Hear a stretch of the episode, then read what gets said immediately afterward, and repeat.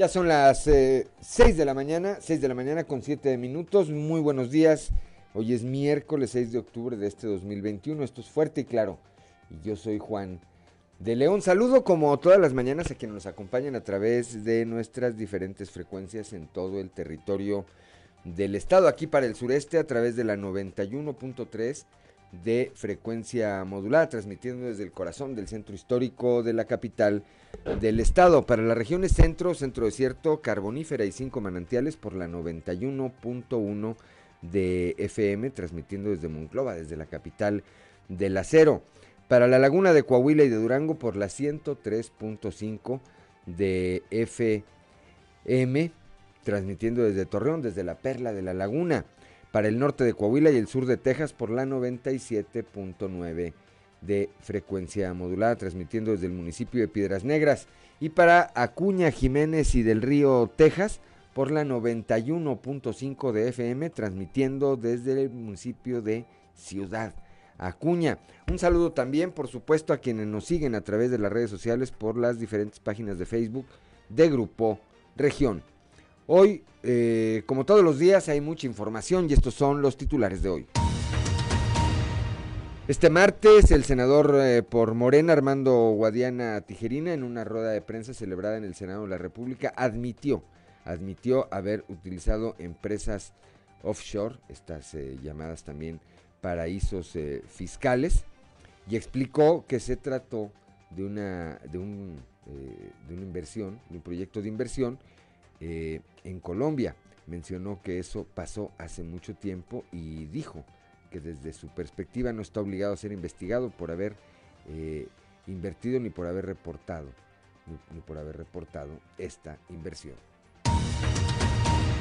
El presidente de la Cámara Nacional de la Industria de la Transformación en Torreón, de la Canacintra, Carlos Javier González Silva, señaló que al plantear la ilegalidad de los procesos de autoabastecimiento de energía en el sector privado, la iniciativa de reforma eléctrica del presidente López Obrador va en sentido opuesto a las prácticas de negocios a nivel internacional. Ante los rumores de la llegada de más caravanas de migrantes provenientes de Chiapas, Tijuana y Nuevo León, el alcalde de Acuña, Roberto de los Santos Vázquez, dijo sentirse tranquilo ya que se trabaja de manera conjunta con el gobierno estatal para mantener un blindaje en el estado. La aerolínea TAR reactivará sus vuelos comerciales en el estado hasta marzo del próximo año, mientras que Aeromar definirá si lo hacen a partir del próximo mes de diciembre. Esto lo señala el secretario de Economía en Coahuila, Jaime Guerra Pérez. En Piedras Negras, un grupo de 1.017 adolescentes de entre 12 y 17 años recibió la segunda dosis de la vacuna anti-COVID en el puente internacional número 2. Ponen en cuarentena al CECITEC de Palau por contagio de una maestra. Con el objetivo de fortalecer las estrategias y acciones en materia de migración, seguridad y economía, el gobernador Miguel Riquelme participó en la reunión binacional efectuada en la ciudad de Igalpaz, Piedras Negras. El alcalde Manolo Jiménez Salinas, acompañado por su esposa eh, Paola Rodríguez López, encabezó la entrega de apoyos económicos a adultos mayores y dio a conocer que durante su administración se han beneficiado 14 mil saltillenses con este programa. Bueno, pues esta, esta y otra información hoy aquí en Fuerte y Claro. Comenzamos.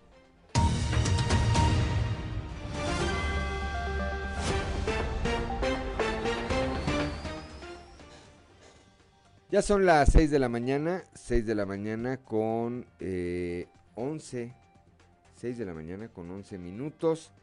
Tenemos una temperatura de 13 grados centígrados aquí en Saltillo, 19 en Monclova, 19 en Piedras Negras, 19 en Torreón, 13 en General Cepeda, 12 grados en eh, Arteaga. Ciudad Acuña tiene 19 grados, Musquis 17, Sabinas y San Juan de Sabinas 17 grados. San Buenaventura 19, Cuatro Ciénegas 19, Parras de la Fuente 14 y el municipio de Ramos Arizpe 13. Vamos eh, rápidamente con mi compañera Angélica Costa los detalles del pronóstico del tiempo. El pronóstico del tiempo con Angélica Acosta.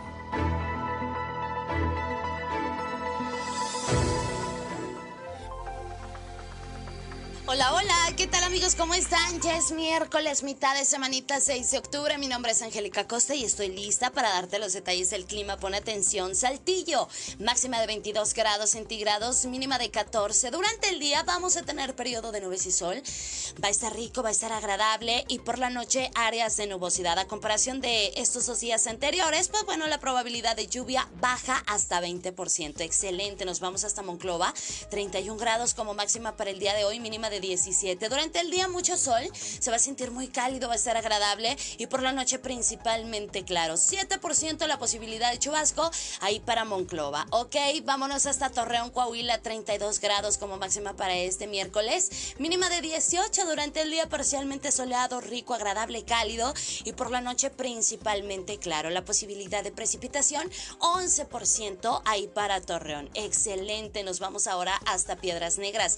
35 grados centígrados como máxima para Piedras Negras, temperatura muy cálida, mínima de 20 durante el día, mucho sol, muy muy cálido y por la noche un cielo totalmente claro. La posibilidad de lluvia, 3% ahí para Piedras Negras, excelente. Ciudad Acuña también temperatura cálida, 34 grados como máxima para este miércoles, mínima de 18. Durante el día principalmente soleado, muy cálido, ok, por la noche un cielo totalmente claro. La posibilidad de precipitación, 2% ahí para Ciudad Acuña Excelente. Monterrey, Nuevo León. La Sultana del Norte, temperatura rica, cálida. 32 grados como máxima para el día de hoy, mínima de 16. Durante el día, una buena cuota de sol. Va a estar cálido, rico, agradable.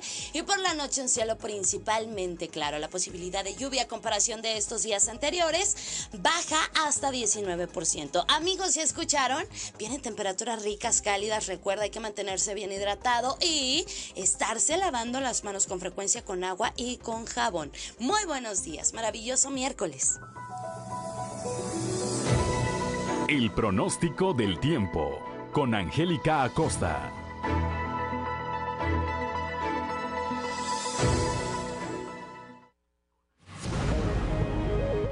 Ya son las 6 de la mañana, 6 de la mañana con 14 minutos. Vamos con Ricardo Guzmán a las efemérides del día. 1, 2, 3 o'clock, 4 o'clock, rock. ¿Quiere conocer qué ocurrió un día como hoy? Estas son las efemérides con Ricardo Guzmán.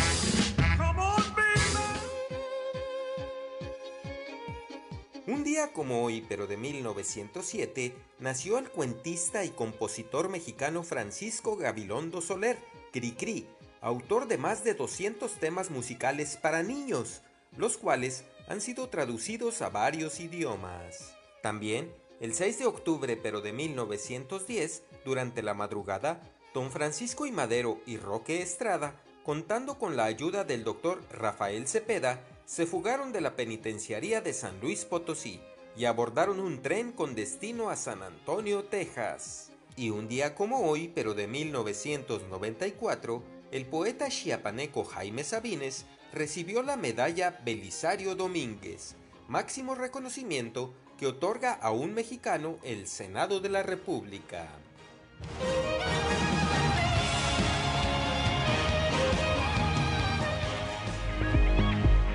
Ya son las 6 de la mañana, 6 de la mañana con 16 minutos que no se le haga tarde. Claudio Linda Morán, buenos días y el santoral de hoy. Muy buenos días, Juan. Y bueno, hoy el santo, el este Bruno, Renato, Emilio y María Francisca. Muy bien. Bruno, Renato, Emilio y María Francisca. A quienes lleven alguno de estos nombres o a quienes tengan algo que celebrar el día de hoy, bueno, pues háganlo. Háganlo solamente con las precauciones, las precauciones eh, necesarias, sobre todo en materia de salud. 6 de la mañana con 16 minutos, vamos rápidamente al mundo de los deportes con Noé Santoyo. Resumen Estadio con Noé Santoyo.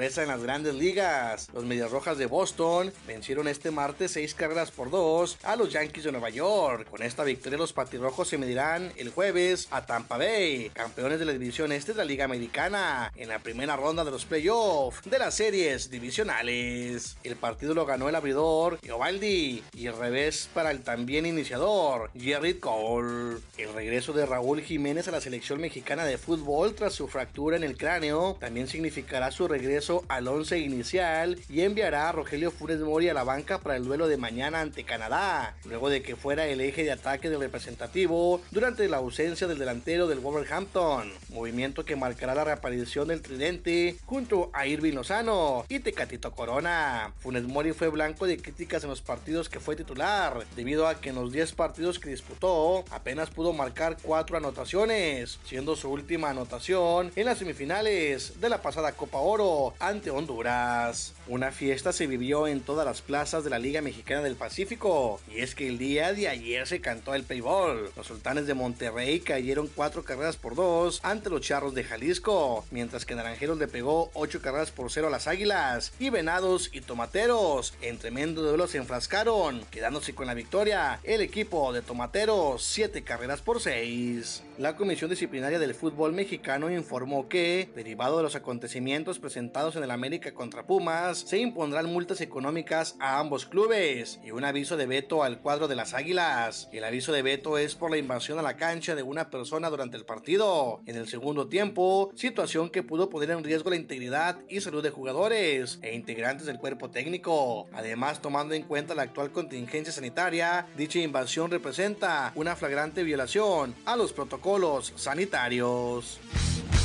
Resumen Estadio con Noé Santoyo.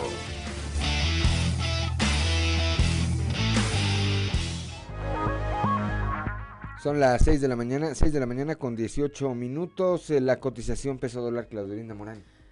Hoy miércoles 6 de octubre se- el tipo de cambio promedio del dólar es de un dólar por 20 pesos con 50 centavos a la compra 20 con 25 a la venta 20 con 74.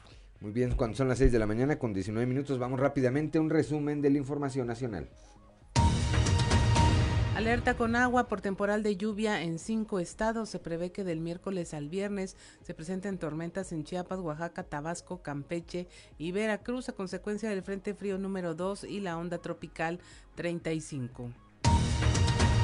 En Chihuahua detienen a tres adolescentes de 15, 16 y 17 años de edad, presuntos responsables de la violación y el feminicidio de Rosa, una adolescente también de 13 años, cuyo cuerpo fue localizado el pasado 30 de septiembre, el mismo día en que desapareció. Esta fue localizada envuelta en una sábana y plásticos en un terreno a pocos metros de una capilla. En Querétaro, fuertes lluvias vuelven a inundar el pueblo mágico de Tequesquiapan, afectando 148 viviendas, 11 hoteles y 43 negocios. En Hidalgo detienen a un regidor por violencia familiar. Marcos González Trejo, del desaparecido partido local Podemos, fue detenido por violencia familiar cometida en contra de su esposa e hijo en noviembre de 2020. Esto después de que se difundió un video donde se observa al funcionario en la antesala de una oficina de la alcaldía mientras insulta, golpea y aprieta del cuello a la mujer, quien pide ayuda mientras el bebé lloraba. Y en Nuevo León, el gobernador Samuel García anunció este martes un formato de ruedas de prensa también mañaneras tituladas El Nuevo León Informa, en las que reportará los pormenores en salud y atenderá a medios de prensa, esto sí, tres días a la semana. Y hasta aquí la información nacional. Gracias, Claudelina Morán. Son las 6 de la mañana con 21 minutos. Estamos en Fuerte y Claro.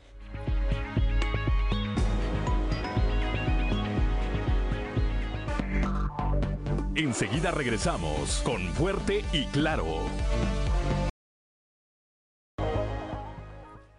Ya son las 6 de la mañana, 6 de la mañana con 25 minutos. Vamos rápidamente a la portada del día de hoy de nuestro periódico Capital, que en su nota principal, pues destaca esto que dijo ayer el eh, senador por Morena, Armando Guadiana Tijerín, en una rueda de prensa allá, allá en eh, el Senado de la República. Admitió que utilizó empresas offshore, estas llamadas paraísos fiscales que están lejos del escrutinio de las autoridades hacendarias. Dijo que fue para un proyecto minero en eh, Colombia, que el fideicomiso se extinguió, pero dice que la idea de explotar este yacimiento de carbón con, con eh, una reserva cercana a los 150 millones de toneladas de carbón sigue, sigue vigente, que en algún momento lo pondrán, lo pondrán a funcionar. La reforma eléctrica opuesta a prácticas internacionales, esto lo señala el presidente de la Canacintra de Torreón, Carlos Javier González Silva. Por otra parte, dice el alcalde de Acuña, Roberto de los Santos, que este municipio está blindado ante la llegada de una nueva ola migrante, como se ha señalado en los últimos eh, días. La aerolínea TAR reactivará sus vuelos comerciales en el estado hasta marzo del próximo año. TAR estaba volando en Monclova y en eh, Saltillo, en el Aeropuerto Internacional de Ramos Arispe, mientras que Aeromar definirá si lo hace a partir de diciembre. Esto lo adelantó, esto lo adelantó el día de ayer el ingeniero Jaime Guerra Pérez, quien es secretario, secretario de eh, Economía aquí en el Estado. Por otra parte, el día de ayer el gobernador Miguel Riquelme participó en eh, una reunión eh, binacional para pues hablar de temas como seguridad, reactivación económica y darle atención, por supuesto, a el flujo migratorio, este tema que en los últimos en los últimos días, en las últimas semanas, bueno, pues se convirtió, se convirtió en un, en un eh, verdadero conflicto. Esto fue, eh, y corrijo, fue en Del Río, Texas, fue en la ciudad de Del Río, Texas, ahí participó con autoridades de esa ciudad en esta, en esta reunión. 6 de la mañana con 27 minutos. Vamos ahora a nuestra columna en los pasillos.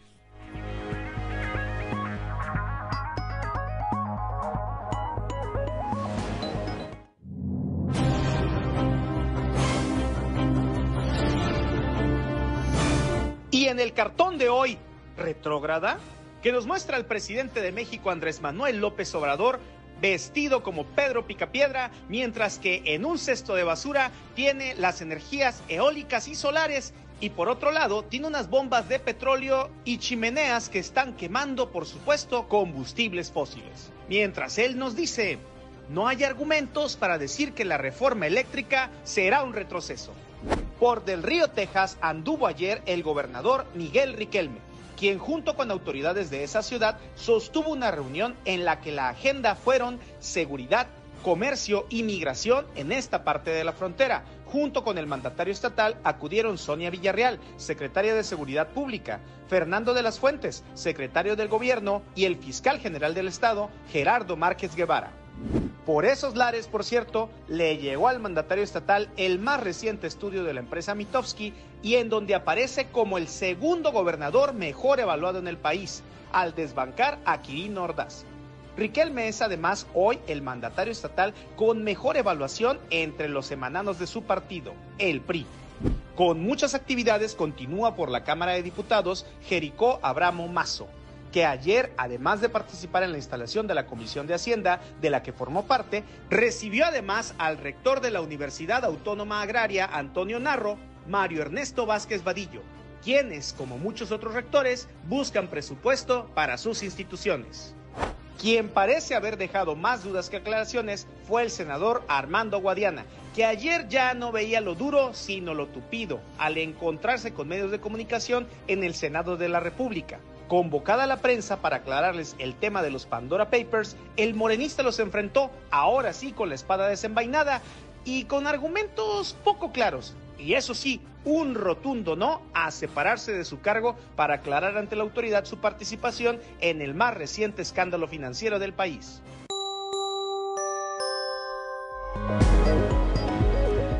Ya son las 6 de la mañana, 6 de la mañana con 30 minutos, que no se le haga tarde. Vamos rápidamente a un panorama informativo por el estado.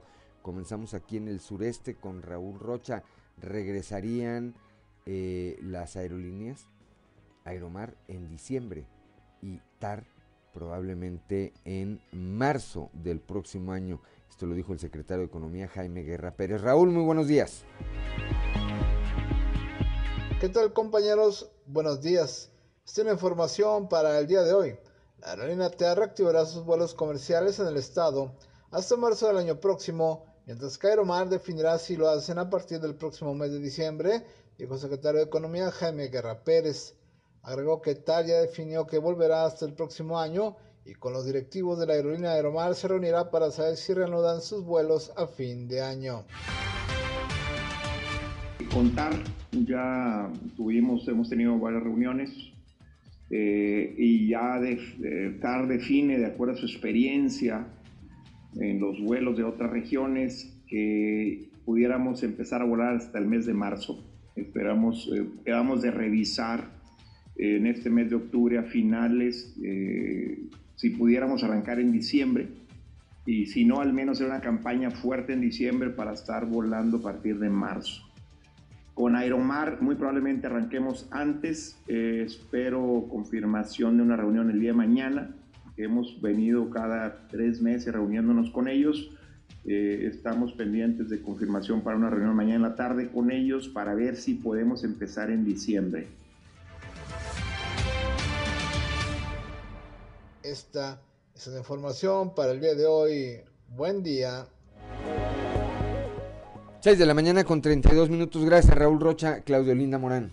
También aquí en la región sureste, la directora del registro civil, Doralicia de la Garza, habla de que ya hay un caso de una persona que vino al Estado a cambiar de identidad de género y que recientemente se retractó. Leslie Delgado nos tiene la información. Buen día, informando desde la ciudad de Saltillo. En Coahuila, únicamente una persona ha desistido a cambiar de identidad tras haber finalizado los trámites correspondientes.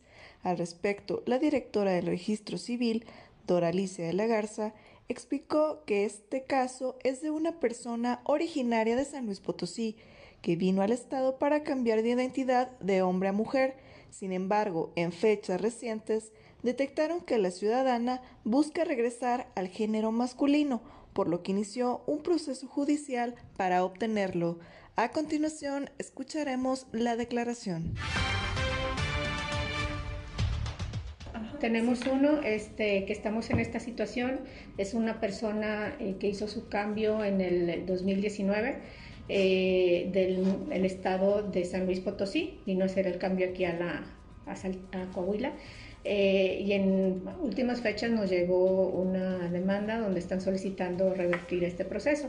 La ley en este aspecto es clara, nosotros no lo podemos revertir de manera administrativa, tienen que iniciar su proceso judicial en estos casos. Entonces estamos ahorita obviamente pues en espera de la resolución. Agradezco la intervención y deseo que tengan un excelente día. Ya son las, gracias Leslie de Delgado, son las 6 de la mañana con 34 minutos, vamos con Cristo Vanegas aquí también en el sureste del estado. El municipio de Saltillo se encuentra preparado para aplicar la segunda dosis anticovid. Cristo, muy buenos días. Hola, ¿qué tal? Muy buenos días compañeros, los saludo con mucho gusto a ustedes y a todos nuestros radio escuchan y déjenme platicarles que el día de ayer hablamos con el alcalde de Saltillo, el ingeniero Manolo Jiménez, quien nos comentó que ya tienen todo preparado para iniciar con el programa de vacunación de segundas dosis de personas de 30 y 39 años. Esto tentativamente que iniciará el jueves de acuerdo a lo que han comentado la Secretaría del Bienestar. Escuchemos parte de su declaración. Pues ahora sí que hay toda la disposición, toda la apertura y todo el apoyo para poder seguir vacunando eh, a nuestra gente, tanto esta segunda dosis de los de 30 a 39 que es muy importante, como la que venga, que sería pues, prácticamente la última de la segunda vuelta eh, de los de 18 a 29 años. Entonces estamos listos para seguir apoyando. Ha representado eh, un egreso muy fuerte del recurso municipal, pero al ser una, una prioridad todas las jornadas de vacunación, pues ahí hemos eh, ahí es donde hemos ido destinando eh, pues, los recursos. Alcalde. Lo que yo le comenté al equipo ayer fue que nos pusiéramos a la orden y que entráramos con toda la logística, con el mobiliario, con los toldos, con las aguas, con las naranjas, con todo eso que ustedes ven en las vacunaciones que salen bien, pues ahí estamos nosotros. Pues bien, esta es con la información con la que contamos al momento. Que tengan un excelente día. 6 de la mañana con 35 minutos. Gracias a Cristo Vanegas, Claudia Olinda Morán. Allá en el norte del estado, en Piedras Negras, un grupo de mm, más de mil, mil diecisiete adolescentes de entre 12 a 17 años recibió la segunda dosis de la vacuna anti-COVID. Nuestra compañera Norma Ramírez habló con el alcalde de Piedras Negras, Claudio Bres Garza. Muy buenos días, Claudia. Muy buenos días, Juan. Un grupo de 1.017 adolescentes entre los 12 a 17 años recibieron la segunda dosis de vacuna anti-COVID-19 en las instalaciones del Puente Internacional número 2. El edil eh, Claudio Bres Garza dio a conocer lo siguiente, recordando a la Sociedad de Piedras Negras que hace 21 días se dio eh, la primera vacuna de Pfizer a los grupos de 1.017 jovencitos entre los 12 y 17 años, todos ellos hijos de trabajadores de la industria de la exportación aquí en Piedras Negras. Bueno, recordará la, la sociedad de, de, Piedras Negras que eh, hace 21 días eh, se dio la primera vacuna de Pfizer a un grupo de 1017 jovencitos entre los 12 y los 17 años, todos ellos hijos de trabajadores de la industria de exportación aquí en Piedras Negras. Hoy, 21 días después, se les está dando la segunda dosis para que queden completamente protegidos eh, con la misma eh, empresa farmacéutica que es Pfizer. Para Fuerte y Claro, Norma Ramírez. Gracias a Norma Ramírez allá desde el municipio de Piedras cuando son las 6 de la mañana con 37 minutos vamos ahora a la región carbonífera con Moisés Santiago Hernández. Ponen en cuarentena el CECITEC de Palau por un contagio de COVID. 19. Moisés, muy buenos días. Muy buenos días Juan y Claudia y a todo nuestro amable auditorio que nos escucha en todo Coahuila. En la información que tenemos para el día de hoy, ponen en cuarentena Cecitec de Palau por contagio de maestra. El director de este instituto, Fernando Ábalos Cárdenas, así lo dio a conocer. Presentó un contagio ahí en, este, nuestro plantel, entonces estamos tomando las medidas pertinentes en, este, en esta semana y hasta la próxima vamos a estar este, sanitizando los espacios, los muchachos están siendo atendidos de manera virtual, en línea, este, y entonces estamos únicamente acudiendo al plantel por guardias y esperamos que la próxima semana ya cumplamos con la, con la cuarentena que son los 14 días. Muy bien, en este caso se trata de algún maestro. Sí, se trata de, de, de un compañero. La semana pasada, eh, los lunes, martes y miércoles, los chicos estuvieron presentando los exámenes en línea, entonces no estuvieron acudiendo. Entonces a la maestra se le detectó hasta el día jueves. O sea, ahí hubo cuatro días de diferencia donde no estuvieron en contacto con ella y no han estado en contacto con ella. Esta es la información que tenemos para todos ustedes desde la región carbonífera para Grupo Región Informa, su amigo y servidor Moisés Santiago. Que tengan un excelente día. 6 de la mañana con 39 minutos, Claudelina Morán. Reportan dos casos positivos de COVID en el Colegio Cumbres allá en la región centro. Nuestra compañera Guadalupe Pérez nos tiene la información a detalle. Muy buenos días, saludos desde la región centro. Tenemos entrevista con el doctor Faustino Aguilar Arocha, jefe de la cuarta jurisdicción de salud. Nos habla de dos casos que se les ha confirmado de contagio entre estudiantes del Colegio Cumbres de Monclova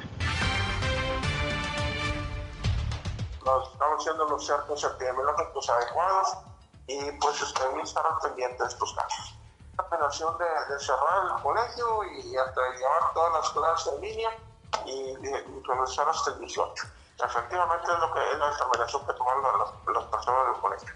Vamos a, ver todo ese tipo de situación para ver cómo, por eso tenemos que hacer todo el cerco sanitario pertinente para ver cómo, cómo, cómo actuamos en estos casos.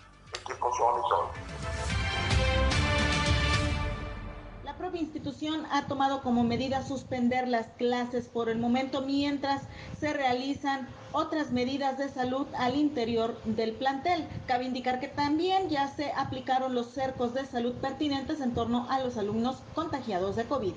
Saludos desde la región centro para Grupo Región Informa, Guadalupe Pérez.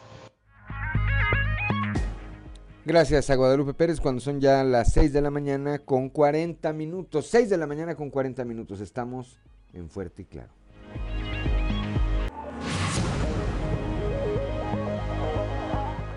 6 de la mañana con 44 minutos. Continuamos en Fuerte y Claro.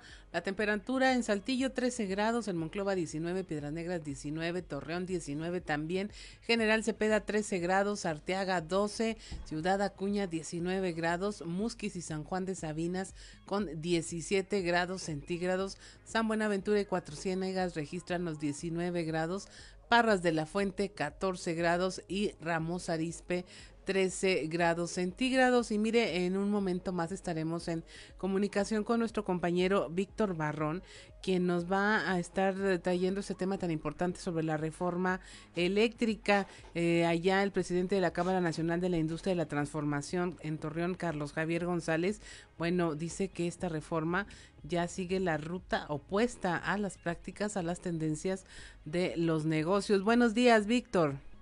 Claudia, buenos días y buenos días a nuestros amigos de Fuerte y Claro. Así es, pues se refirió el líder de los industriales en Torreón a ese entorno en el que esta iniciativa de reforma eléctrica propuesta por el presidente Andrés Manuel López Obrador precisamente eh, estaría afectando a las micro, pequeñas y medianas empresas que no cuentan con el eh, capital suficiente para el autoabastecimiento de energía y están haciendo pues trabajo, labor conjunta para adquirir esos equipos carísimos.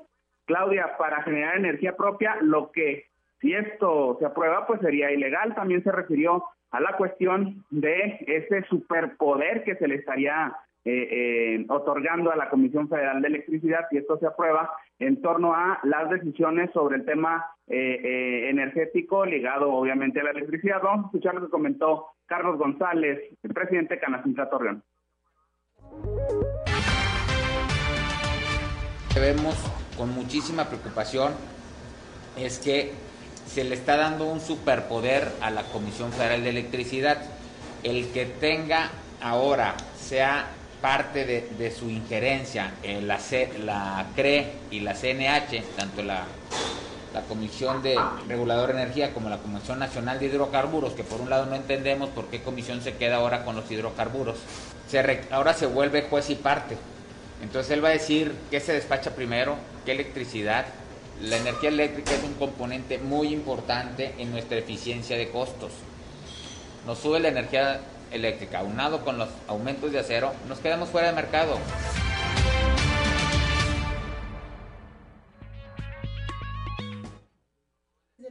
Con 47 minutos. Así es, Víctor.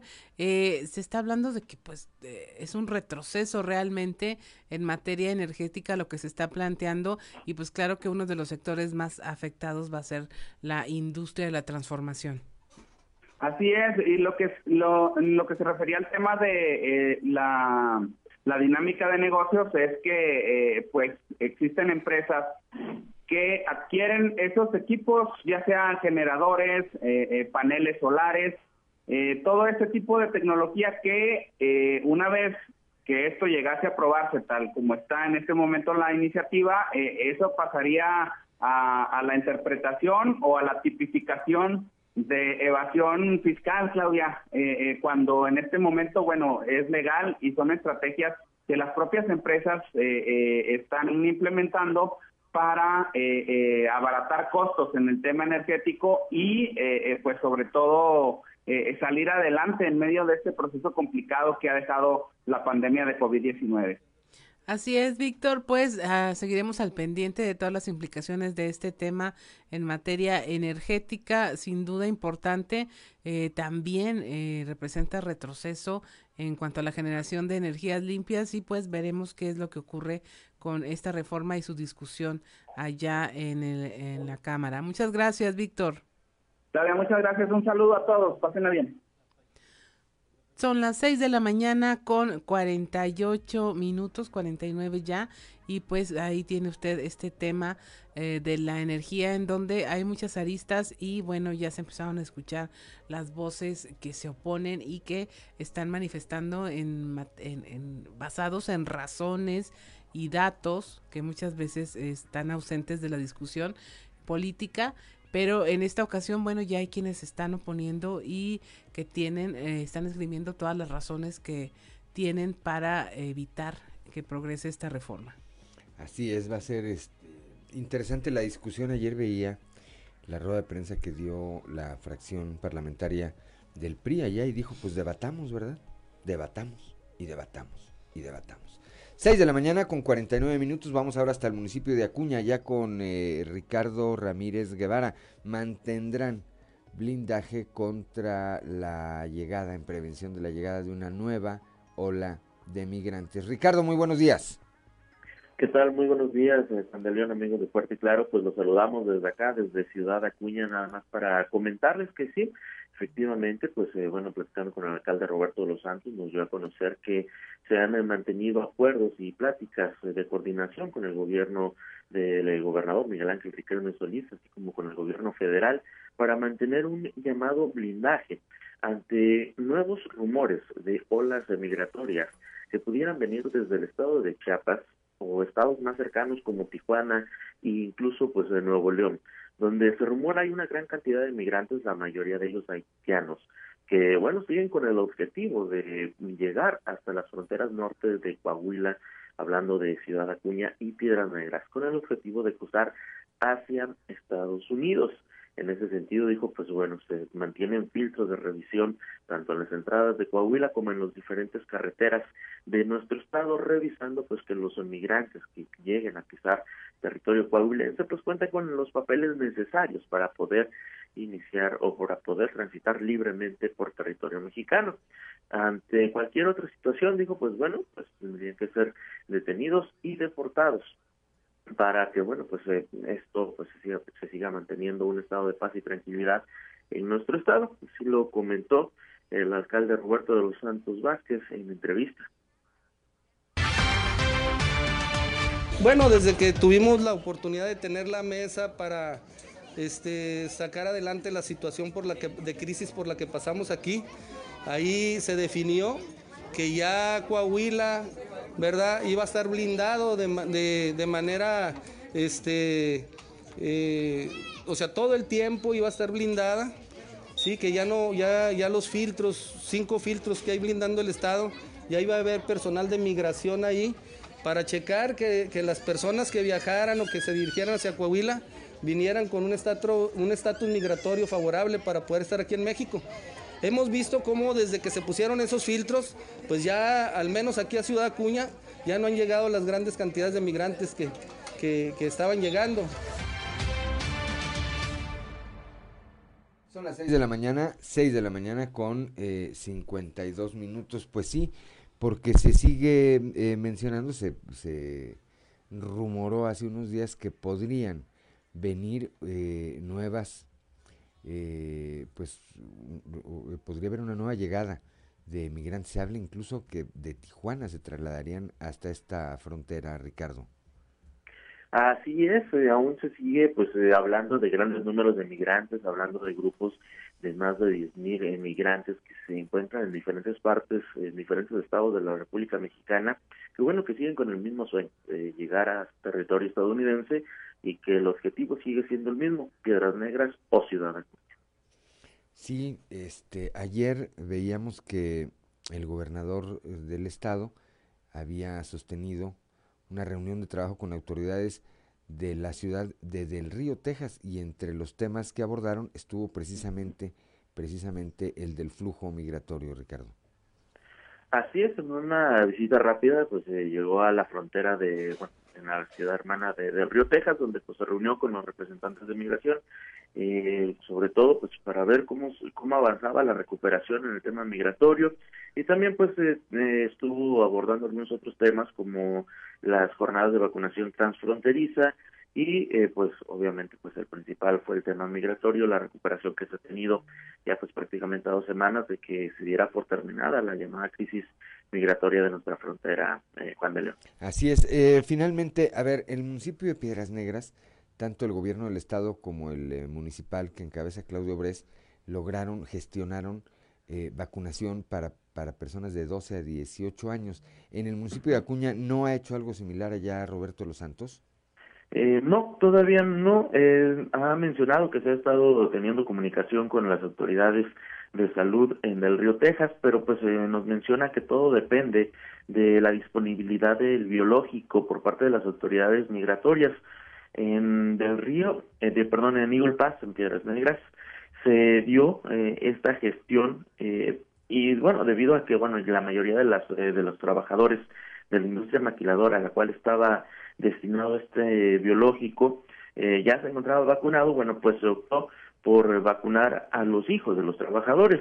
Aquí en Ciudad Acuña, al momento de que se gestionó esta jornada transfronteriza, que sí se ha dado en una ocasión, solamente pues eh, se dio para los trabajadores de la industria maquiladora porque en su momento pues no estaban eh, vacunados, eh, no estaba no, no se había completado eh, este esquema de vacunación en el sector de, de trabajadores de nuestro municipio. Eh, se ha estado trabajando, pero mencionan que todo depende de la disponibilidad del biológico por parte de las autoridades norteamericanas. Bien, pues estaremos, estaremos atentos. Gracias Ricardo Ramírez Guevara, como siempre, por tu reporte allá desde el municipio de Acuña. Un saludo allá a la frontera. Un saludo, que tengan un excelente día. Gracias, son las 6 de la mañana, 6 de la mañana con 55 minutos. Estamos en Fuerte y Claro.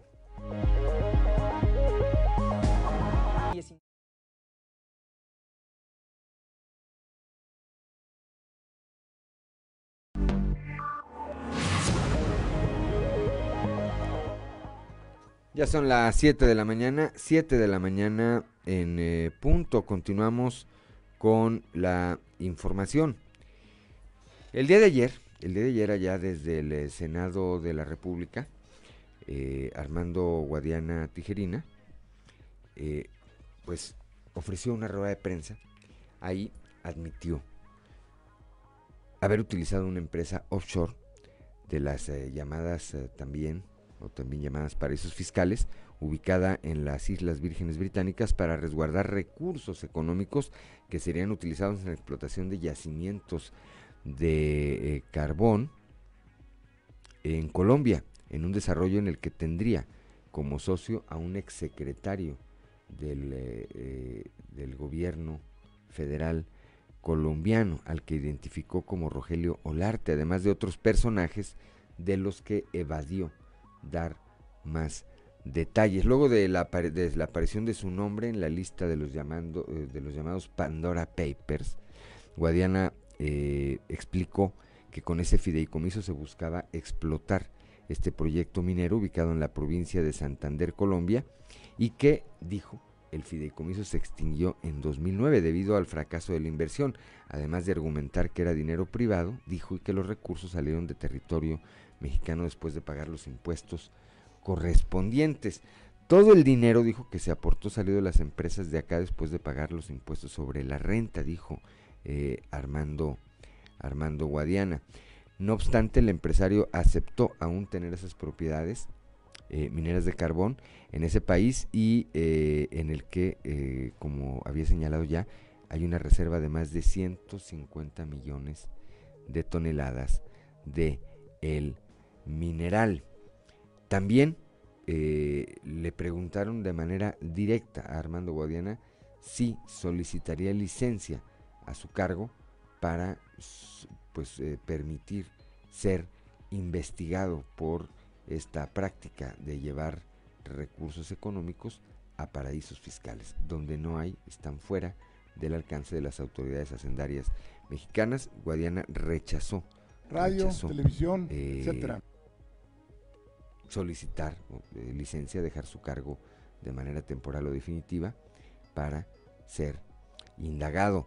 También eh, con respecto al tema de su declaración patrimonial, el senador descartó que para el desempeño de esta actividad, si de senador hubiera eh, omitido algún dato o algún, alguna inversión, algún monto en su declaración patrimonial. Sin embargo, admitió que lo que en donde sí dijo se le fue la onda fue cuando participó como candidato a la presidencia municipal de Saltillo en la declaración patrimonial que entregó al Instituto Electoral dijo ahí sí ahí sí hubo un error que dijo él que posteriormente se había subsanado. La rueda de prensa sirvió además para que eh, una periodista le preguntara y, a, Guadiana admitiera que en marzo, en marzo de este año, la Comisión Federal de Electricidad le, había asignado a la empresa, a una empresa de familiares de Guadiana, un contrato por 32, 32 millones 828 mil 220 pesos para compra de carbón. Y Guadiana dijo que no había conflicto de intereses porque en ese momento él había solicitado licencia a su cargo para contender por la alcaldía, entonces que él no veía que hubiera ahí eh, algún conflicto. Por cierto, Guadiana sostuvo ahí un eh, encuentro verbal con la reportera de la revista Proceso, a la que Guadiana calificó como generadora de notas tendenciosas y engañosas. La reportera le dijo, espero que tengan las pruebas para demostrarlo. Ahí eh, eh, ocurrió, ocurrió esto. Más tarde, la oficina de prensa de Guadiana envió un comunicado que contiene básicamente la explicación que acabamos de comentar. Vamos a escuchar.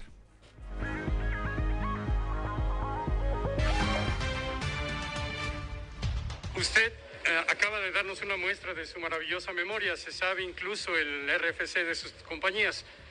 ¿Por qué no la declaró en su declaración de, de patrimonial? Y la segunda pregunta es, ¿ya lo hizo? ¿Ya actualizó su declaración patrimonial? ¿Cuándo lo va a hacer? Y también, si nos puede, por favor, ilustrar sobre sus socios. ¿Quiénes son sus socios en Colombia? ¿Tiene los nombres? Seguro los conoce. Bueno, tengo, sí, tenemos varios, pero pues yo creo que es una de las cosas de lo, pues, eh, menos importante. Es importante porque usted ha dicho que sigue con la idea de trabajar en este secretario en un gobierno de un presidente de Colombia, el señor Henry Orlarte, junto con otros otros socios que son tres o cuatro los que están ahí. Pero no son gente de lo que usted cree que sean de los que se dedican a actividades ilícitas. Bueno, número dos. Primero también quiero decirle pues que la declaración patrimonial y todo lo que se presenta, pues yo yo soy senador a partir del, del primero de septiembre del 18. Entonces, como estos eventos fueron allá del 8 y el 9, pues no tenían por qué entrar ya no existen. Entonces, este, está actualizada y si ustedes, cualquiera de ustedes, pues solicite al Senado la información y no se las doy yo para que realmente venga de las gentes que tienen esa información y se actualizó. Ahí hubo una confusión, le voy a decir por qué. Ahora que fui a luchar por eh, tratar de ganar la presidencia municipal de la capital de, de Coahuila, Saltillo, eh, ahí sí fue un error, de acuerdo al, en el IEC, el Instituto Electoral, eh, no pusieron algunas empresas que agregaron, pero fue, así fue error. Y se corrigió, pero eso fue ante el Instituto Electoral de Coahuila. Y pues yo creo que eso lo suben, si no lo han bajado, pues ahí debe estar. Entonces eso fue, ese es por, por el motivo por el cual se suscitó esa pregunta. Pero en el Senado tenemos todo en orden. Son las 7 de la mañana, 7 de la mañana con 7 minutos. Claudio Linda Morán. En el marco de la conmemoración del Día Nacional de los Pueblos Mágicos, la senadora Verónica Martínez solicitó recursos suficientes para la promoción y conservación de los pueblos mágicos para el presupuesto 2022. Hasta antes de la pandemia, dijo, México se encontraba entre los 10 países más visitados en el mundo y el primer lugar en América Latina gracias a esta riqueza cultural y natural que dio lugar a los 132 municipios que cuentan con esta denominación de pueblos mágicos. Pero en los últimos 15 años el programa que detonó el desarrollo turístico en diferentes regiones del país, según los datos del INEGI, en el último año de operación se generaron empleos directos para 235 mil personas e ingresos por suministros de bienes y servicios por el orden de 157 mil 888 millones de pesos. Las características y el atractivo turístico de los pueblos que los pueblos mágicos ofrecen al mundo son invaluables y a pesar de ello ha sido uno de los sectores más afectados por la pandemia del COVID-19 ya que solo en el 2020 el Producto Interno Bruto Turístico se contrajo en un 23%, casi tres veces más que la caída, de la economía a nivel nacional que fue de 8.2%, apuntó la vicepresidenta del Senado de la República. Son las, 7 de la mañana, 7 de la mañana con 8 minutos. Antes de continuar con la información, le enviamos un saludo a Luis Humberto Ruiz Cabello, quien nos acompaña a través de las redes sociales. Nuestro amigo, funcionario eh, público, pero además, pero además, eh, hijo de quien eh, fuera toda una institución en la radio, aquí en nuestro estado y particularmente aquí en la capital del estado, don Jorge Ruiz Schubert durante, pues no sé cuántos años, toda la vida, ahí en la XCSJ, y cuya familia además pues eran mis vecinos.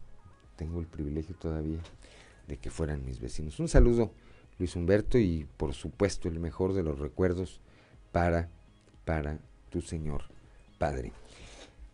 Exhortan a municipios a implementar modelo de seguridad de Saltillo. La bancada del PRI exhortó a los municipios del estado para que analicen la implementación del modelo de los comités ciudadanos de seguridad por su éxito y buenas prácticas y consideren sumarse a los esquemas del mando único policial, donde eh, ahí la exposición de motivos la hizo la diputada María Bárbara Cepeda. Es importante mencionar que este tipo de políticas públicas se convierten en acciones afirmativas y buenas prácticas, permiten un avance y un mejor desempeño gubernamental y lo más importante, que generen bienestar a la ciudadanía, por lo cual consideramos que estas pueden ser replicadas y tomadas como ejemplo. Sin duda alguna, este exitoso modelo ha representado para Saltillo uno de los modelos con mejores prácticas, ya que ha sido expuesto en foros internacionales como lo es Barcelona, Puerto Rico, Belice, así como en diversos estados de la República y en más de 25 municipios que han acudido a la capital de Coahuila para replicar este modelo, incluyendo a San Pedro Garza García Nuevo León, que ha sido catalogada como una de las ciudades más seguras del país.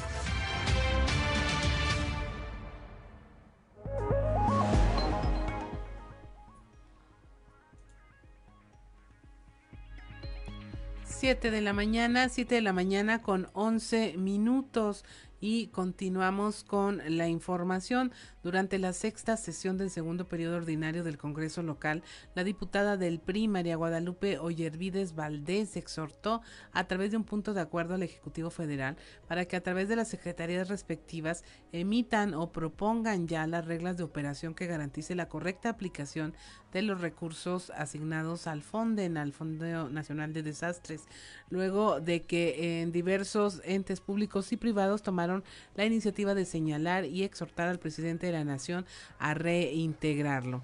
Son las 7 de la mañana con 11 minutos y mire, ya tenemos en la línea a Carlos Cárdenas, el representante de los eh, vehículos de alquiler que utilizan aplicaciones para ver cómo va este tema. Se acercan temporadas en donde usted, yo, eh, todo mundo se van a requerir más de este tipo de servicios y todo mundo queremos poder abordarlos de manera seguras. Eh, recientemente hubo una manifestación de los taxis tradicionales y bueno, queremos ver cómo va la situación, qué se ha hecho, qué, qué se ha avanzado y qué, fal y qué falta. Buenos días, Carlos.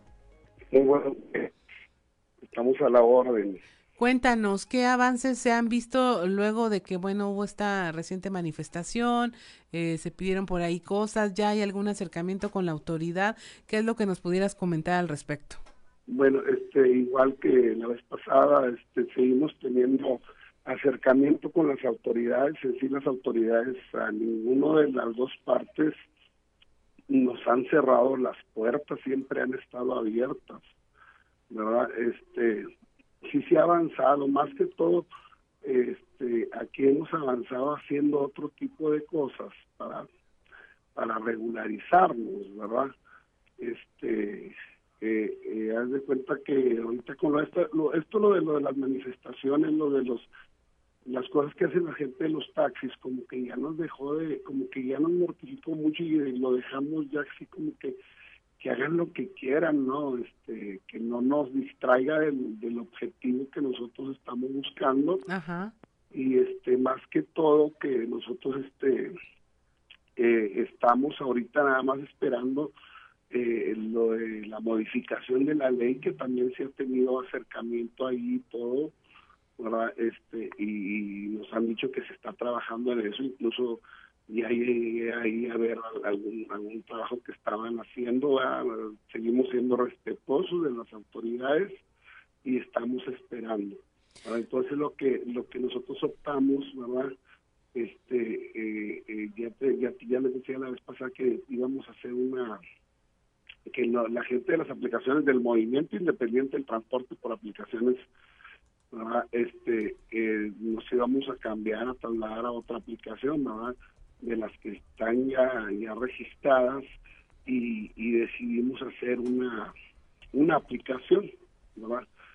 decidimos hacer una aplicación y esa aplicación pues, este, ya registrada ante la ley y todo este si Dios nos da licencia eh, iniciamos en noviembre Ah, ¿Ya tiene nombre de esta aplicación? ¿Quién se la desarrolló? Sí, este, ya, ya, ya, tiene, ya tiene nombre la aplicación. Ahorita estamos en lo, en lo prueba y error y eso, ¿verdad? Este, eh, entonces, eh, esa aplicación se llama Capital Coahuila Driver. Capital Coahuila Driver. A partir de noviembre es cuando estaría disponible. Sí, es cuando estaría disponible. Este es una aplicación hecha con las dos modalidades como Uber e InDriver, de lo mejorcito hay ahí. Este, esa aplicación es de los mismos choferes, de los mismos choferes, este, ellos son socios de la aplicación. Ok, Carlos, una de las cosas que es la, eh, mayor preocupación o principal preocupación de los usuarios de eh, este tipo de transporte de vehículos de alquiler independientemente de cuál sea la plataforma, es la seguridad hacia el usuario, eh, seguir las rutas, este, poder ver en tiempo real hacia dónde se dirige el vehículo con, con la persona. ¿E, ¿Es algo que van a incluir ustedes en esta aplicación?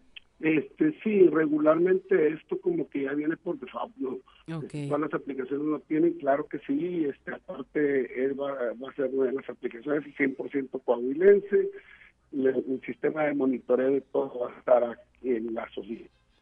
Ahora, eh, ¿han tenido amagos por parte de eh, los taxis tradicionales de volverlos a detener, de estar hostigando a, los pasajeros, eh, de esa sensación de inseguridad que provocó en su momento cuando estaba lo más álgido de, de, de, los enfrentamientos entre ambos sistemas, de que, bueno, uno tenía la sensación de que si iba a ir en un InDriver lo puede tener desde un taxista de los amarillos, como los conocemos, hasta la policía, porque se estaba haciendo un transporte irregular. ¿Sigue esta situación? No, no, ya no sigue. Este, ya se calmó ese, ese, esa parte. Ahí como que este, nos dejó de interesar, les dejamos de poner atención, no, sea, que hagan lo que quieran. Nosotros en sí como, como movimiento, no podríamos hacer nada al respecto, ¿verdad? Entonces lo que hicimos es este, meternos a trabajar más en lo de nosotros y dejarlos que hicieran lo que quisieran, ¿verdad? Este, como que y también incluso el gremio taxista, bueno, los los choferes, ¿verdad? Como que ya perdieron el interés ante andar haciendo ese tipo de cosas, los únicos que seguían con el tema eran los este, concesionarios. Sí. ¿verdad? Por eso este cada vez que, convocaban, pues cada vez que convocaban iban menos gente. En esta última manifestación, este, que dicen que juntaron 400 coches, pues no, no es cierto, no juntaron 400 coches, sí había más que en otras ocasiones, pero esa esta como que esta lo, lo programaron más más más gente de los concesionarios este invitaron a la gente de sus taxis pues que fuera que no se fuera a trabajar que fuera ahí ¿verdad? y este y aparte llevaban compañía sí Ajá. o sea como que agarraron gente de o sea vente tú y tráete dos tres changos ahí este, y se ponen no entonces este ese tipo de cosas entonces este pero te digo, a nosotros nos dejó de interesarnos, nos aburrió el tema. ¿verdad? Así nos, es. eh, nos fastidió, y al igual que a la ciudadanía, ¿no? Este, ya los veían en las redes sociales y la gente leía los comentarios y decían, otra vez, ya, ¿no? Sí, ya lo que se quiere es una solución. Estamos platicando con Carlos Cárdenas, eh, dirigente del Movimiento Independiente del Transporte por Aplicaciones. Nos está hablando de que ya va a tener una aplicación propia eh, llamada Capital Coahuila Driver. Carlos, eh, ¿cómo se garantiza la seguridad eh, de al manejar una aplicación? Porque el, si algo eh, tienen las aplicaciones que son más globales, como las que ya existen, Uber, InDriver, eh, es que la gente confiamos en que sea un sistema eh, que te permita dar con el chofer, que tienen cierto registro, cierto control. ¿Cómo garantizar que ustedes lo van a tener? Claro que Y sí. que también los taxistas amarillos dicen vamos a desarrollar nuestra propia aplicación o incluso hay taxis amarillos que están utilizando las apps para dar el servicio. Claro, incluso ya llegó, los primeros que llegaron en, para registrarse fue este un, unas gentes de los taxis. ¿verdad? Para registrarse en la aplicación, no lógico que no lo registramos. Ajá. ¿verdad? Este, no, mira, este, yo siempre he dicho, trabajar por aplicaciones es seguro. ¿verdad? Trabajar por aplicaciones y que sea del movimiento independiente del transporte es más seguro, porque nosotros tenemos un banco de datos real de cada una de las personas. Este, aquí estamos cuidando mucho este, este registro dentro de esta aplicación, porque todavía no, no está en las tiendas, en las tiendas aparece ahora en noviembre. Ajá. ¿verdad? pero este viene 100% segura a partir de una oficina aquí vamos a tener este rastreo de paquetes para los los clientes ¿verdad? para los usuarios Eh, viene con un montón de beneficios esta esta aplicación Así por es. ejemplo aquí se les va a dar apoyo este médico ¿verdad? Apoyo médico a los choferes se les va a dar este eh, eh, eh, fondo para el retiro, apoyo para gastos funerarios. Todo lo que actualmente no tienen, Carlos, y eso que no están afiliados nada, entonces a aquí se les centrales va a dar obreras. seguridad.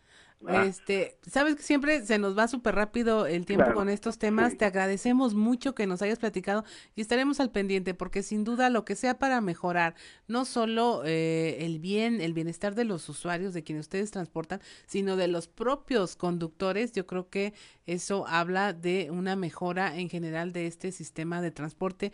Muchas gracias, Carlos, por habernos atendido esta mañana. gracias para usted- a ustedes por Dios los bendiga. Muchas gracias. Son las 7 de la mañana con 21 minutos. Estamos en Fuerte y Claro. Regresamos.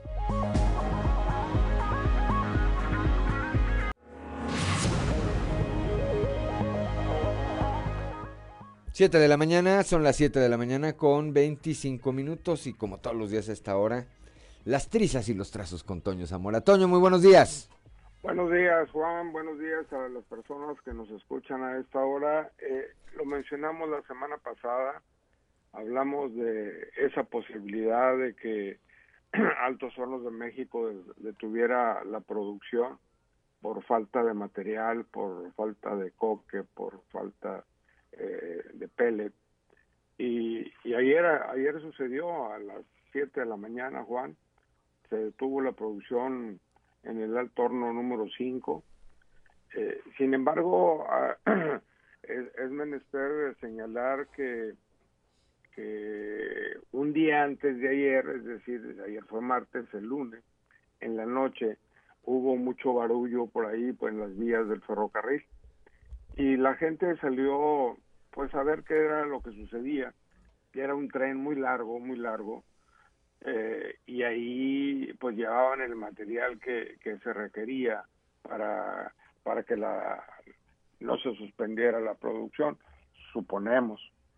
Eh, sin embargo, eh, las órdenes que recibieron la, gente de, del Torno 5 fue en el sentido de parar a, las 7 de la mañana de, ayer y que van a reanudar a la misma hora a, la pero mañana, mañana jueves. Eh, que podría haber contraorden, pero hasta ayer en la tarde noche no ocurrió, en lo que va de la mañana tampoco por lo que a lo mejor la gente se debe estar preguntando, bueno, ¿y qué hicieron los trabajadores del Alto Horno 5? Pues eh, realizaron labores de limpieza, de mantenimiento, porque eh, ahorita Altos Hornos de México no cuenta con ese tipo de personal, porque los trabajadores de constructoras hacían esa chamba y como ya no hay constructoras, pues este los propios trabajadores tuvieron que, que entrarle a, a, resolver ese tipo de problemas.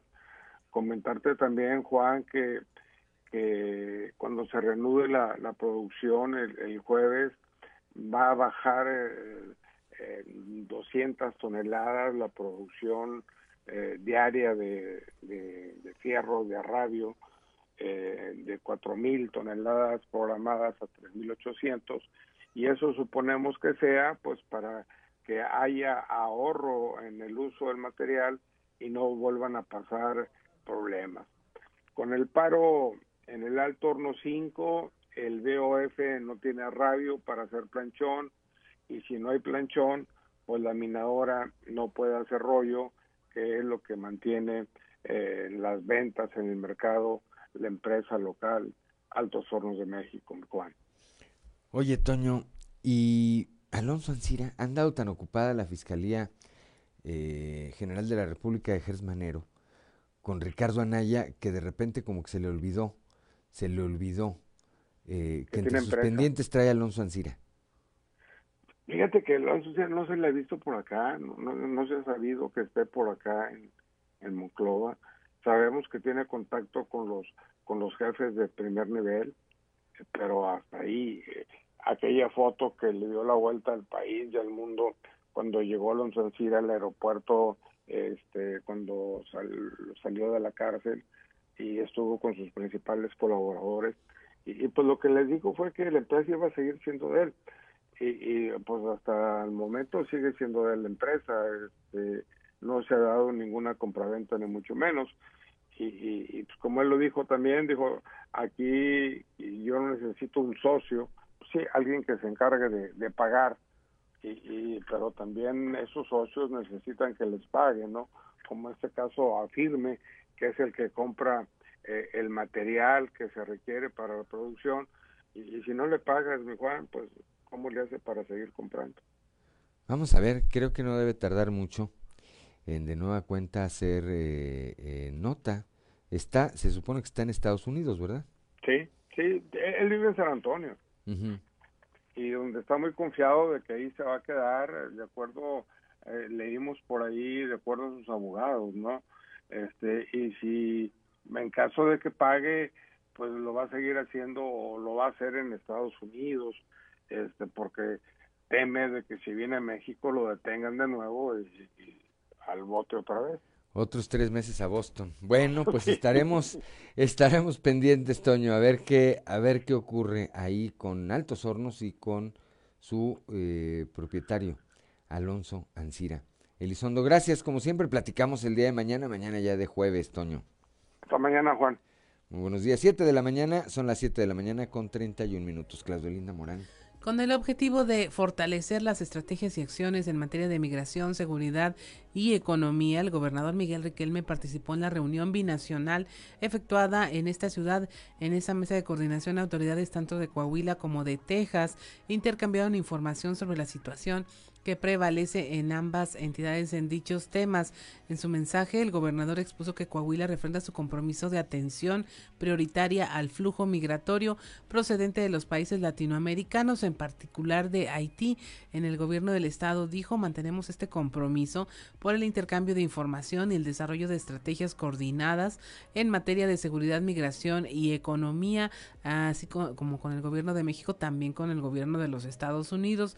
Reiteró la disposición para fortalecer la tecnología, la infraestructura y las acciones entre ambos países a fin de evitar que los flujos migratorios afecten el proceso de reactivación de la economía y dar atención a la pandemia eh, con el, el respeto irrestricto a los derechos humanos, de manera específica a los menores de edad, insistió en el desarrollo de una estrategia de comunicación y difusión de la situación que genere en la opinión pública, en la opinión pública la certeza y credibilidad del manejo adecuado de la situación migratoria. Agradeció la coordinación entre el Ejército y la Guardia Nacional en estas labores de contención y atención, además de dar a conocer el flujo migratorio que tienen en Coahuila al año de manera normal y cómo se vio afectado durante las últimas semanas. Son las 7 de la mañana, 7 de la mañana con 32 minutos aquí en la capital del estado. El alcalde Manolo Jiménez Salinas, acompañado por su esposa Paola Rodríguez López, encabezó la entrega de apoyos económicos a adultos mayores y dio a conocer que durante su administración se han beneficiado 14 mil saltillenses con este programa. Escuchemos a la presidenta del DIF municipal, la señora Liliana Salinas.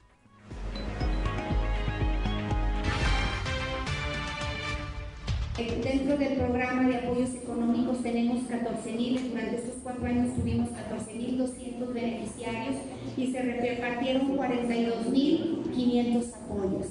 Y con el programa de alimentos nutritivos tenemos también un padrón de 16.200 eh, beneficiarios con 194.300 apoyos entregados. Tuvimos también muy cerca en muchas de las colonias de las comunidades rurales, trabajamos en esta administración municipal muy cerca de, pues de, nuestros, de, nuestras personas del campo.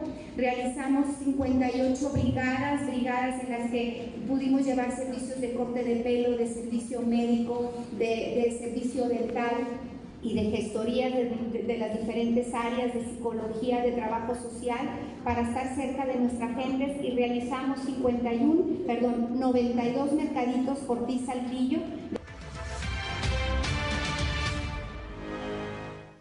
7 de la mañana, 7 de la mañana con 34 minutos, Claudio Linda Morán.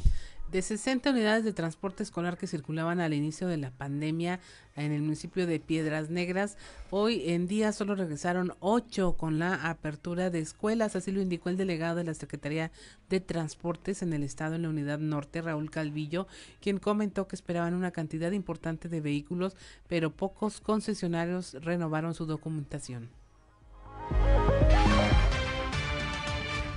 Sí, la ruta escolar, eh, como ustedes saben, educación pública eh, dio luz verde ahí para que ya empezara el transporte eh, escolar. Andan circulando aproximadamente nada más ocho y tienen muy bajo foro.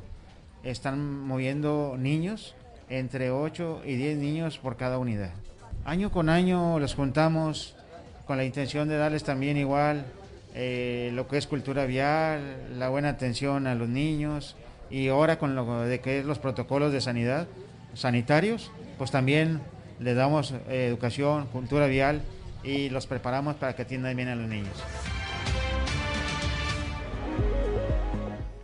7 de la mañana, 7 de la mañana con 35 minutos allá en el municipio de Acuña, a fin de cumplir con el reglamento de tránsito municipal, la Dirección del eh, Transporte y Movilidad inició operativos para revisar que las unidades de taxi cumplan con todas las normas establecidas dentro del reglamento. Escuchemos a Iván Moreno, director de esa dependencia. Bueno, pues son operativos de patrullaje. Nosotros tenemos un módulo en el estacionamiento de la presidencia municipal donde están pasando los vehículos a la verificación y obviamente también nosotros estamos realizando patrullajes a bordo de las unidades de transporte y movilidad. Sí, claro, nosotros consideramos que se les dio tiempo suficiente. Es por ello que, hoy ya se está aplicando sanciones en este sentido. Bueno, pues la, multa depende, ¿no? Desde los 5 hasta los 20 salarios mínimos. Bueno, pues eh, obviamente cotidianamente pasan varias infracciones por el departamento, pero te comento hoy, nada más por falta de revisado, hasta la hora del día de hoy van más de 40, de 40 infracciones. Bueno, lo iniciamos el día de ayer, es, es, alrededor de 40. Bueno, pues hasta no tener el 100% del parque vehicular verificado. Son las 7 de la mañana con 36 minutos, Claudio Linda Morán. A fin de cumplir eh, con el reglamento de tránsito municipal, eh, ah, bueno, esta ya, ya la comentamos. Identifican estrabismo asociado al uso prolongado de dispositivos electrónicos. Esto como otro de los efectos negativos de la sobreexposición a los dispositivos por el tema del home office y la educación a distancia. Así lo señaló Cristian Alfonso García Moreno, presidente del Consejo de Optometristas de La Laguna. Se recaudó información sobre desviaciones en los ojos eh, derivado precisamente de un daño eh, a la luz azul. La luz azul es esta iluminación que emiten los dispositivos electrónicos y en donde esta investigación se ha hecho hincapié en que nuestro cerebro es ciego a esa luz, por lo tanto la deja pasar directamente y a una eh, exposición a largo tiempo pues está generando estos trastornos, entre otros como la eh, em, el daño o el, descontrol en los ciclos circadianos, que son estos procesos de sueño que tenemos, en donde la luz azul altera la producción de melatonina y por lo tanto hoy tenemos niños, jóvenes y adultos muy desvelados, muy cansados, que por alguna razón están padeciendo este tipo de trastornos. Se está generando alrededor entre un 10 y un 20% de la población. 7 de la mañana con 38 minutos, eh, con la finalidad de conocer las necesidades de todos los sectores de la sociedad personal de la Secretaría de Inclusión y Desarrollo Social en la zona norte recibe capacitación mediante un curso especial sobre lengua de señas. Escuchemos al subdelegado en la zona norte de esta dependencia, Mario Saldaña. te comento que a través de la Secretaría, pues hemos estado capacitándonos para ser mejores funcionarios. Eh, eh, por ejemplo, el día de hoy, eh, en este caso, hay un curso que se, está, se estará llevando a cabo vía Zoom, que es un curso de lenguaje de señas. Esto pues permite que, que nosotros los funcionarios o pues, que la gente pues podamos incluir eh, dentro de nuestro lenguaje a más personas. ¿Por qué? Porque hay personas que a lo mejor no me escuchan eh, o, tienen problemas de auditivos y que a través del lenguaje de señas, que en este caso es el curso que se está dando, puedo yo de, de manera directa pues llegar el mensaje del gobernador y pues también hacer la gestión pertinente que requieran ellos. Ya son las 7 de la mañana, 7 de la mañana con 39 minutos. Claudio Linda Morán convocan eh, en Piedras Negras a las voces de la música vernácula para festejar los 16 años de la Plaza de las Culturas. Margarita Rodríguez Llevenino, quien es coordinadora de turismo del municipio de Piedras Negras, dijo que la idea es convocar a una gran cantidad de mariachis para que al unísono puedan entonar la música que distingue a los mexicanos.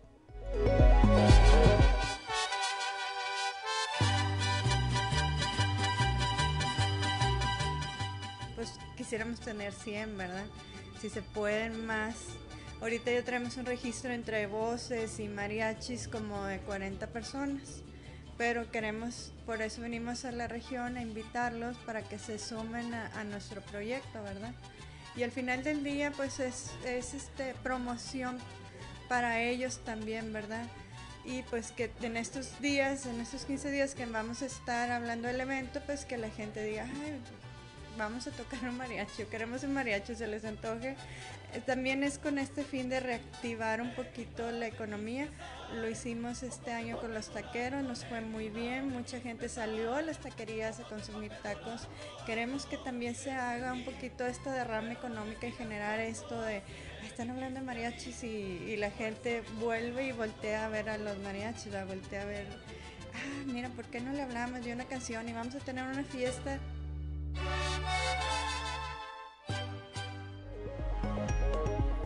7 de la mañana con 41 minutos. Estamos en Fuerte y Claro.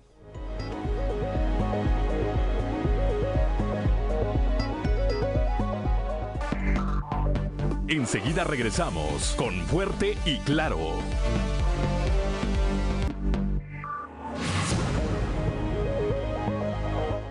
Son las 7 de la mañana, 7 de la mañana con 46 minutos. Eh, vamos ahora con Cintia Moncada y Duerme Vela.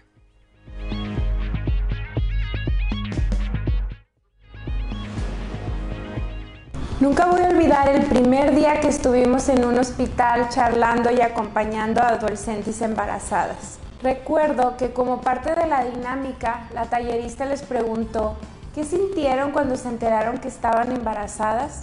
La mayoría respondió, me dio miedo, pero supe que nunca más estaría sola. Desde entonces no pude evitar pensar en su soledad.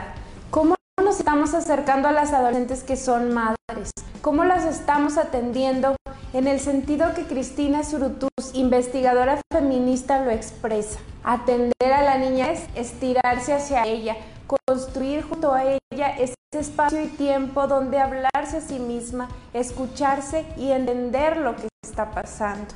Habla mucho de las adolescentes y niñas embarazadas, pero muy poco de las que ya se convirtieron en madres. ¿Quién les tensiona, acompañamiento, tiempo y escucha para la etapa que están viviendo? Quizá las adolescentes con las que platicamos en el hospital no se imaginaban que la verdadera soledad apenas comenzaba, porque después del parto dejan de ser la cifra, la no, tema de conversación, el romantismo mal encaminado de la espera y se quedan solas asumiendo una responsabilidad que apenas han tenido tiempo de entender. Sobre este tema, la soledad de los adolescentes es hoy en Duerme Vela. Las y los invito a leer la columna en las plataformas de Grupo Región y en el periódico Capital. Nos leemos y escuchamos la próxima semana. Soy Cintia Moncada.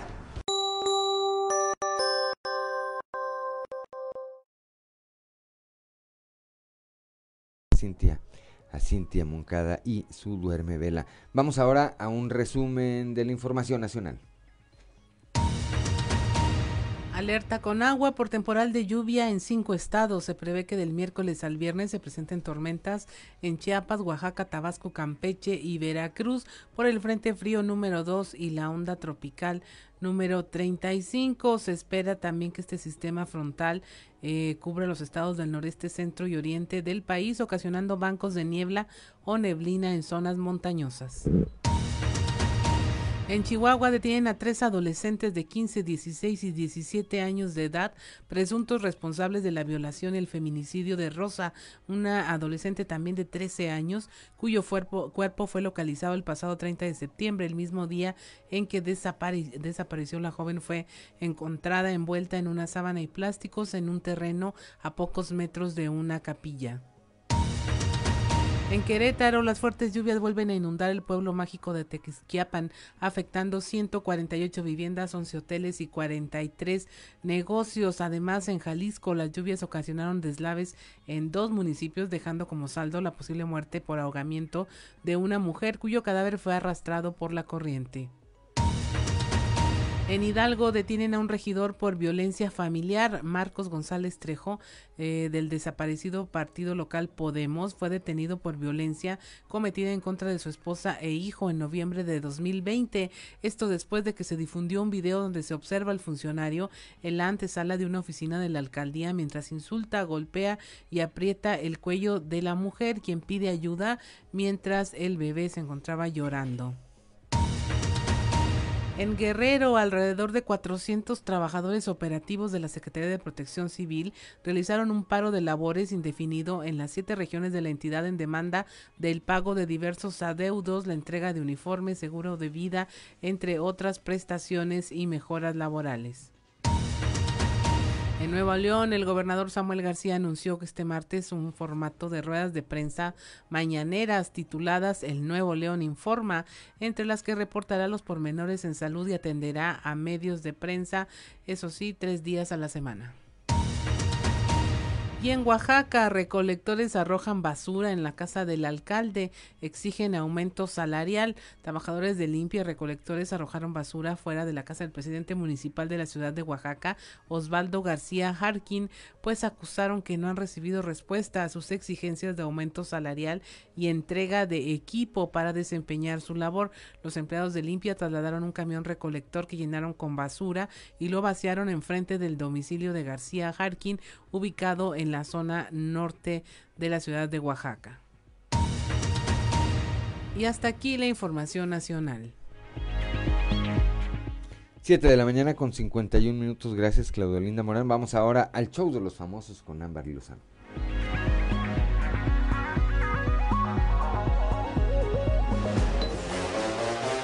El show de los famosos con Amberly Lozano. Joaquín Sabina dice que no volverá a los escenarios mientras sus fanáticos usen cubrebocas. El cantante Joaquín Sabina ha dicho que no volverá a los escenarios mientras que la gente esté con mascarilla y no pueda levantarse a fumar o tomar una copa. Un tiempo que ha calculado en torno al año y medio, sobre todo al pensar en Latinoamérica.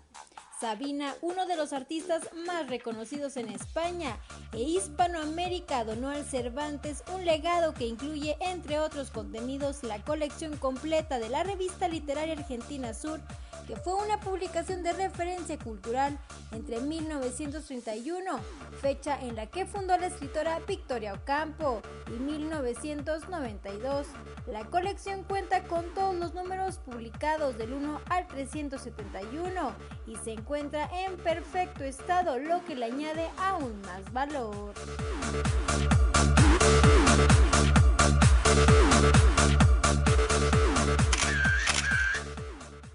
Navarrete ya se alista para la llegada de su primer bebé. Jimena Navarrete cumplió 30 semanas de embarazo y si bien está muy ilusionada por la próxima llegada de su bebé, ha tenido uno que otro malestar que por momentos ha hecho un poco más pesada esta dulce espera a través de una dinámica de preguntas y respuestas en su cuenta de Instagram. La Miss Universo habló de cómo le va en estos casi 7 meses de embarazo. En cuanto a los achaques, la modelo contó que se despierta dos o tres veces en la madrugada, que tiene dolor de espalda, gastritis y mucho cansancio. Finalmente, Jimena Navarrete reveló que ella y su esposo, el empresario Juan Carlos Valladares, esperan la llegada de su primera hija entre el 25 de noviembre al 10 de diciembre. Reportó para Grupo Región Amberly Lozano. Ya son las 7 de la mañana con 53 minutos. Ya nos vamos esta mañana de miércoles. Ya nos vamos esta mañana de miércoles. Gracias, gracias por eh, acompañarnos. 6 de octubre. Recordamos, hoy es miércoles 6 de octubre. Gracias Ricardo Guzmán en la producción a Ricardo López en los controles, a Ociel Reyes y a Cristian Rodríguez que hacen posible la transmisión de este espacio a través de las redes sociales, a ti Claudio Linda Morán como siempre por tu acompañamiento, pero sobre todo gracias a usted que nos distingue con el favor de su atención. Lo esperamos el día de mañana a partir de las 6 y hasta las 8 de la mañana aquí en Fuerte y Claro, un espacio informativo de Grupo Región bajo la dirección general de David Aguillón Rosales. Yo soy Juan de León y le deseo que tenga usted un excelente día.